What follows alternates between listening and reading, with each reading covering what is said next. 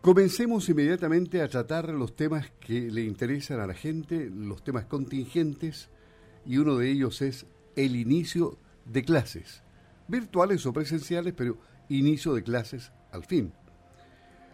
Estamos conectados en este momento con em, la educación de Osorno, justamente con el Departamento de Educación Municipal, el DAEM de Osorno, donde está don Mauricio Gutiérrez, que es justamente el director del DAEM. Lo saludamos. ¿Cómo está? Buenos días, Luis Márquez por acá. ¿Cómo está, don Luis? Eh, muy buenos días a ustedes y a todas las personas que nos escuchan esta mañana. De vuelta a clases, se puede decir, ¿no? De vuelta a clases, de vuelta al colegio. sí, de vuelta al colegio, como en la película. Ahora bien, eh, pero virtual, online. Claro, justamente. Eh, ¿Por qué? Bueno, la, realidad del país, digamos, la, conocemos todos. La realidad de Osorno también, que no estamos ajenos a ello. Los osorninos, la verdad, no, nos hemos portado muy bien eh, en términos de, los casos, la cantidad de cuarentenas que hemos tenido.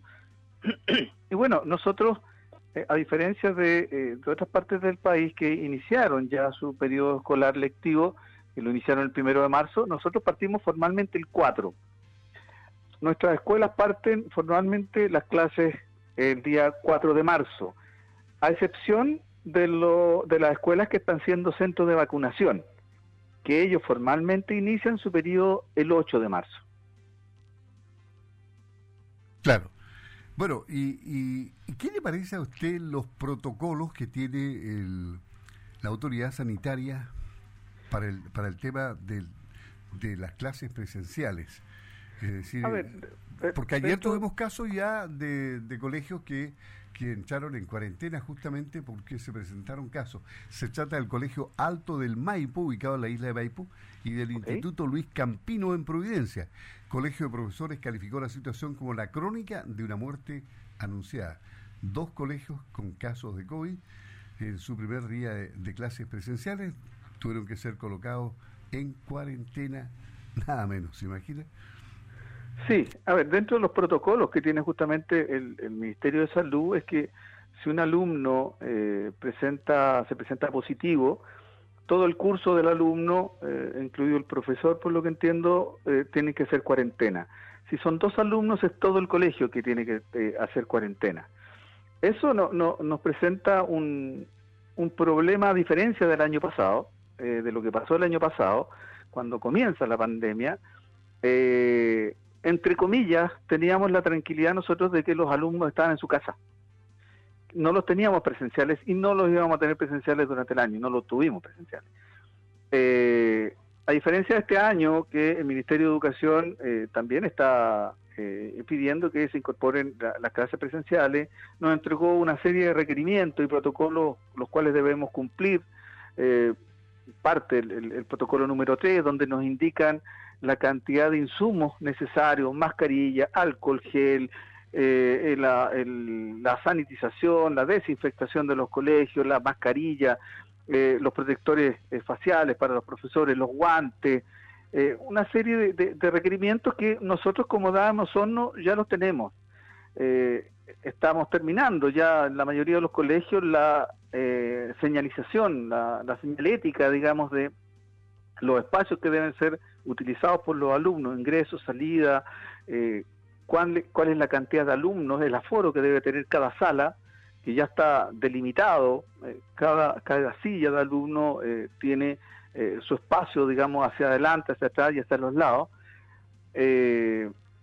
estamos cumpliendo, digamos, con eso. Ahora, hay cosas que son imponderables y, y, que justamente lo que acaba de pasar, la noticia que usted me está confirmando, lo había escuchado yo en, la mañana, pero no, tenía certeza, nos vamos a encontrar con esto y vamos a tener que tener la capacidad de, reaccionar eh, en términos de eh, cambiar el, escenario eh, de presencial a distancia, lo cual implica también muchos esfuerzos por parte de los profesores, los asistentes de la educación, eh, los mismos apoderados y los, alumnos. Aquí eh, yo lo, llevo diciendo hace mucho rato, nos tenemos que cuidar entre todos.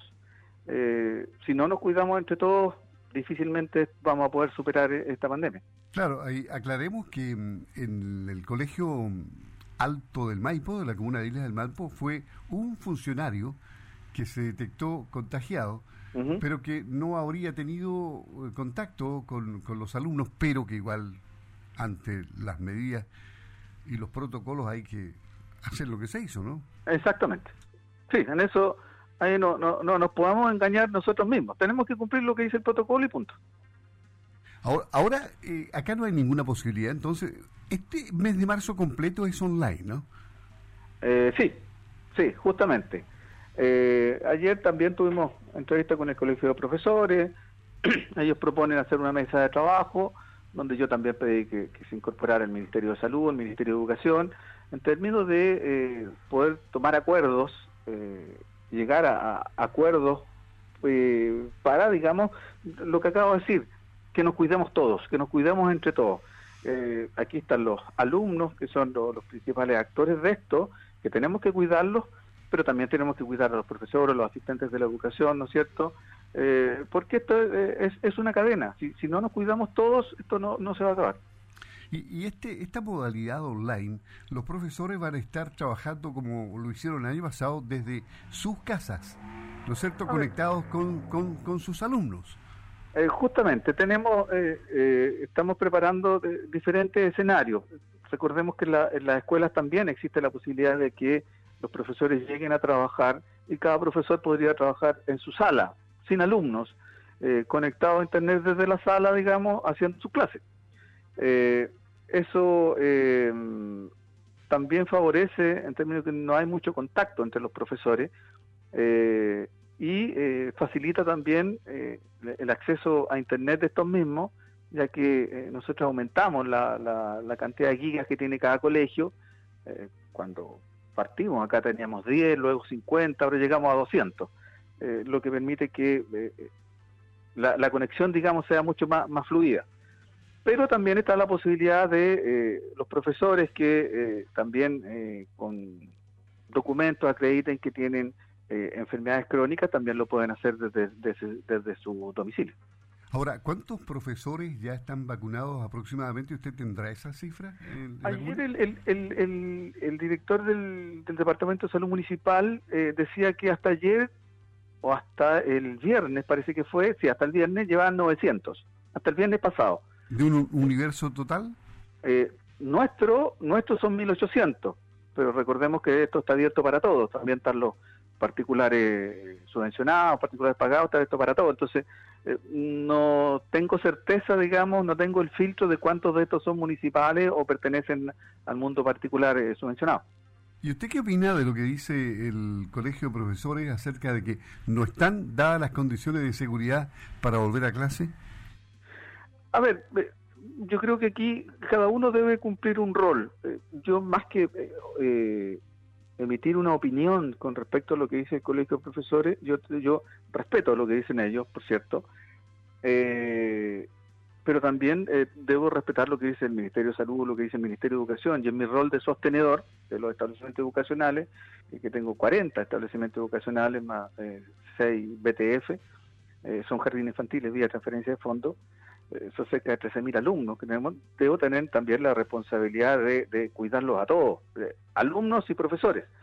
yo creo que todas las opiniones son válidas y en la medida que vamos tomando acuerdos podemos ir avanzando aquí es importante también un, un actor, que nosotros eh, ya hoy día estamos nuevamente preguntándole, comenzando a preguntar a los apoderados, ¿qué opinan de esto?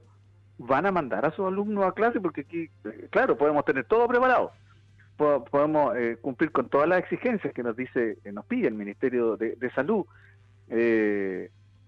pero es importante saber si los alumnos van a asistir a clase o no. Si los apoderados manifiestan que no eh, se dan las condiciones y ellos no van a enviar eh, a sus alumnos a clase, tenemos que seguir trabajando en la modalidad, digamos, de eh, teletrabajo, modalidad a distancia. Y aquí el Ministerio de Educación también nos tiene que apoyar en ese sentido, pensando que esto, cada alumno para nosotros es la subvención con lo que movemos todos los recursos para que la educación se pueda lograr. y hasta el año pasado nos estaban entregando la subvención eh, mirando lo que había pasado eh, y la asistencia y la matrícula que habíamos tenido el, el 2019 pero el 2020 no tuvimos asistencia de alumnos, así que ahí eh, estamos esperando la voz del Ministerio de Educación para que nos diga cómo vamos a, eh, a, recibir la subvención. Duda que tenemos, no tan solo son, ¿no? me han llamado colegas de otras comunas y también están la misma incertidumbre. Ahora, ¿cuáles son, la, independientemente de que no hayan clases presenciales en Osorno, cuáles son las medidas sanitarias que deberán cumplirse al interior de los establecimientos? Porque van a ir profesores, ¿no? ¿Y cómo se ha trabajado en ello? A ver, eh, tal como lo mencioné, hay un protocolo que es el protocolo número 3, que se envió el año pasado a todos los colegios de Chile, en el cual nos instruyen que nosotros debemos proporcionar, debemos proporcionar eh, las mascarillas, el alcohol gel, eh, todos los eh, desinfectantes que necesita el colegio, el hipocloruro, hipoclorito, eh, al 1% también para que se realice la, la, desinfectación. Debemos contratar también la sanitización, que esta debe ser externa porque debe ser por una empresa certificada. Eh, debemos mantener la señal ética para que eh, se produzcan los flujos sin que haya aglomeración. Debemos respetar el aforo por metro cuadrado de la sala, en términos de cantidad de alumnos que podrían asistir. Eh, con respecto a nuestra movilización, nosotros tenemos buses de acercamiento, también eh, enviamos nuestro protocolo al Ministerio de Educación. Eh, nosotros, como digo, estamos, hicimos todo lo que se nos pidió para poder cumplir, digamos, las exigencias de eh, el Ministerio de Salud. El, el, el, punto está en que, insisto, si los, los apoderados no están seguros, vamos a tener que seguir manteniendo las clases a distancia. Claro. Estamos hablando con Mauricio Gutiérrez, director del DAEM de Osorno.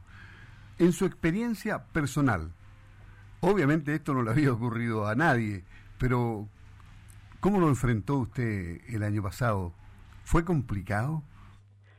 Sí, fue, muy complicado porque eh, usted lo acaba de decir, eh, nadie estaba preparado para esto, nadie estaba preparado. Eh, no sabíamos si se iba a terminar habían eh, voces eh, que, chocaban dentro de las mismas autoridades de, gobierno. Algunos decían, no, en un mes más, otros no, no, no corresponde. Eh, la verdad fue difícil trabajar en, este escenario porque habían muchas voces que, que opinaban, hubieron, se han reconocido errores por parte, errores por parte del, gobierno en términos comunicacionales también. Eso no, no, no, nos complicó bastante, digamos, el, escenario que nos compete a nosotros, que es entregar educación. Eh, muchos profesores, y aquí van mi, agradecimiento y felicitaciones también por el esfuerzo que entregaron nuestros profesores, nuestros asistentes de la educación, eh, que tuvieron que transformar su manera de trabajar. Eh, a algunos les costó menos, a otros les costó más, pero el esfuerzo fue, fue mayúsculo. Eh, llegar a, fin de año, después generar evaluaciones, que se, primero se hacían eh, evaluaciones formativas, esas evaluaciones después tuvieron que trabajarse con, notas, digamos, para eh, completar las, planillas que nos pide el Ministerio de Educación en términos de la, de la promoción o la repetencia de algún alumno. Eh, todo ese eso, hacerlo a distancia, digamos, fue fue bastante complejo, fue bastante complejo porque entre medio también teníamos casos positivos que nos obligaban a mantener eh, cuarentena, tuvimos casos de profesores que estuvieron graves, estuvieron muy complicados de salud, afortunadamente eh, libraron de esta situación. Eh, entonces fue, fue, un escenario eh, muy complejo, como le digo, principalmente por la incertidumbre de lo que iba a pasar y en qué iba a terminar. Este, este año, si bien es cierto, estamos un poco más claros de cuál es la realidad, pero yo no lo veo menos complejo en términos de que, por lo que usted me acaba de comentar, vamos a tener que eh, estar preparados para ir cambiando escenarios. Lo que me comentó de la noticia de Santiago, estos casos positivos que están yendo a clases presenciales, pero finalmente van a tener que tener cuarentena y eso obliga a tener clases a distancia. Vamos a tener que eh, nosotros tener la capacidad de irnos transformando dependiendo de los diferentes escenarios. Aspectos positivos y negativos del teletrabajo. A ver, eh, negativo, eh, negativo claramente es que eh, trabajar en, en, la casa cuando eh, se tiene que también seguir cumpliendo con las obligaciones domésticas es complejo. Por eso digo que los profesores, profesoras hicieron un esfuerzo tremendo. Trabajar desde el living de la casa, a lo mejor cuando están los hijos también, todos los que tienen hijos menores, que requieren más atención, eh, es, muy complejo. Tratar de hacer una clase, concentrarse para hacer una clase es, complejo. Eh, eh, como anécdota puedo contar que ah, también los profesores nos contaban que eh, dentro de las clases surgían otros actores que eran los, los mismos apoderados. Y, si un profesor está haciendo una clase de matemática, eh, nos faltaba un apoderado que decía, oiga profesor, a mí cuando chica me enseñaron que esto se hacía de esta manera, ¿por qué no lo enseñamos así mejor? Ese, aparecían otros profesores, eh, digamos que em, eh, no entorpecían, pero sí eh, hacían más difícil la comunicación con los alumnos. Eso es, el trabajo a, modalidad distancia, creo que tenemos que acostumbrarnos nosotros debemos proveer, digamos, todas las instancias para que esto ocurra. Eh, y creo que va a durar eh, tiempo. Los beneficios que nos permite eh, llegar a alumnos que a lo mejor por alguna enfermedad o por otra situación no, no puedan asistir, sobre todo en este caso, yo lo mencionaba, los apoderados que todavía tienen miedo a esto y que no quieren enviar a su hijo, pueden seguir trabajando a distancia hace mucho tiempo, ¿no? Eh, eh, o también se da en las aulas hospitalarias, por ejemplo, eh, que yo la, trabajé mucho tiempo atrás cuando trabajaba en Junaep, y, y, llegábamos con la educación a los niños que estaban en el hospital. Bueno, esto facilita, digamos, claramente esos procesos en términos de lograr la mayor cantidad de alumnos que estén conectados y que puedan seguir estudiando. Ahora, eh, el, contra, claramente, es que no todos los niños tienen acceso a Internet, ya que eh, ya creo que hay una, lo conversábamos ayer con el Colegio de Profesores, hay una responsabilidad también a nivel país. Nosotros como Estado creo que ya a esta altura debiésemos haber hecho algún convenio a nivel país con las instituciones que eh, proveen la telecomunicaciones, el Internet, en términos que puedan iluminar las ciudades y dar mayores facilidades a acceso a Internet. Eh, esto no, no va a terminar hoy día, por tanto, eh, se hace imprescindible que haya eh, mayor eh, conectividad para alumnos, para apoderados, para profesores, toda la comunidad educativa. Y, no tan solo en términos de educación, hay muchos ámbitos que necesitan Internet, muchos trámites que necesitan, la mayoría de los trámites ahora es, a través de páginas web, de Internet, y creo que ahí el, Estado o gobierno, digamos, está al debe con esta situación. Mauricio Gutiérrez, director del Departamento Administrativo de Educación Municipal, DAEM de Osorno, conversando aquí en Radio Sago y en primera hora. Muchas gracias por hablar con este medio, don Mauricio, que les vaya muy bien en, eh, durante este mes en que van a estar en trabajo online. ¿eh? No, pues nada, profesor Luis, que tenga eh, muy buen día y eh, lo que necesite, estamos en comunicación. Gracias, muy bien, hasta pronto. Hasta pronto.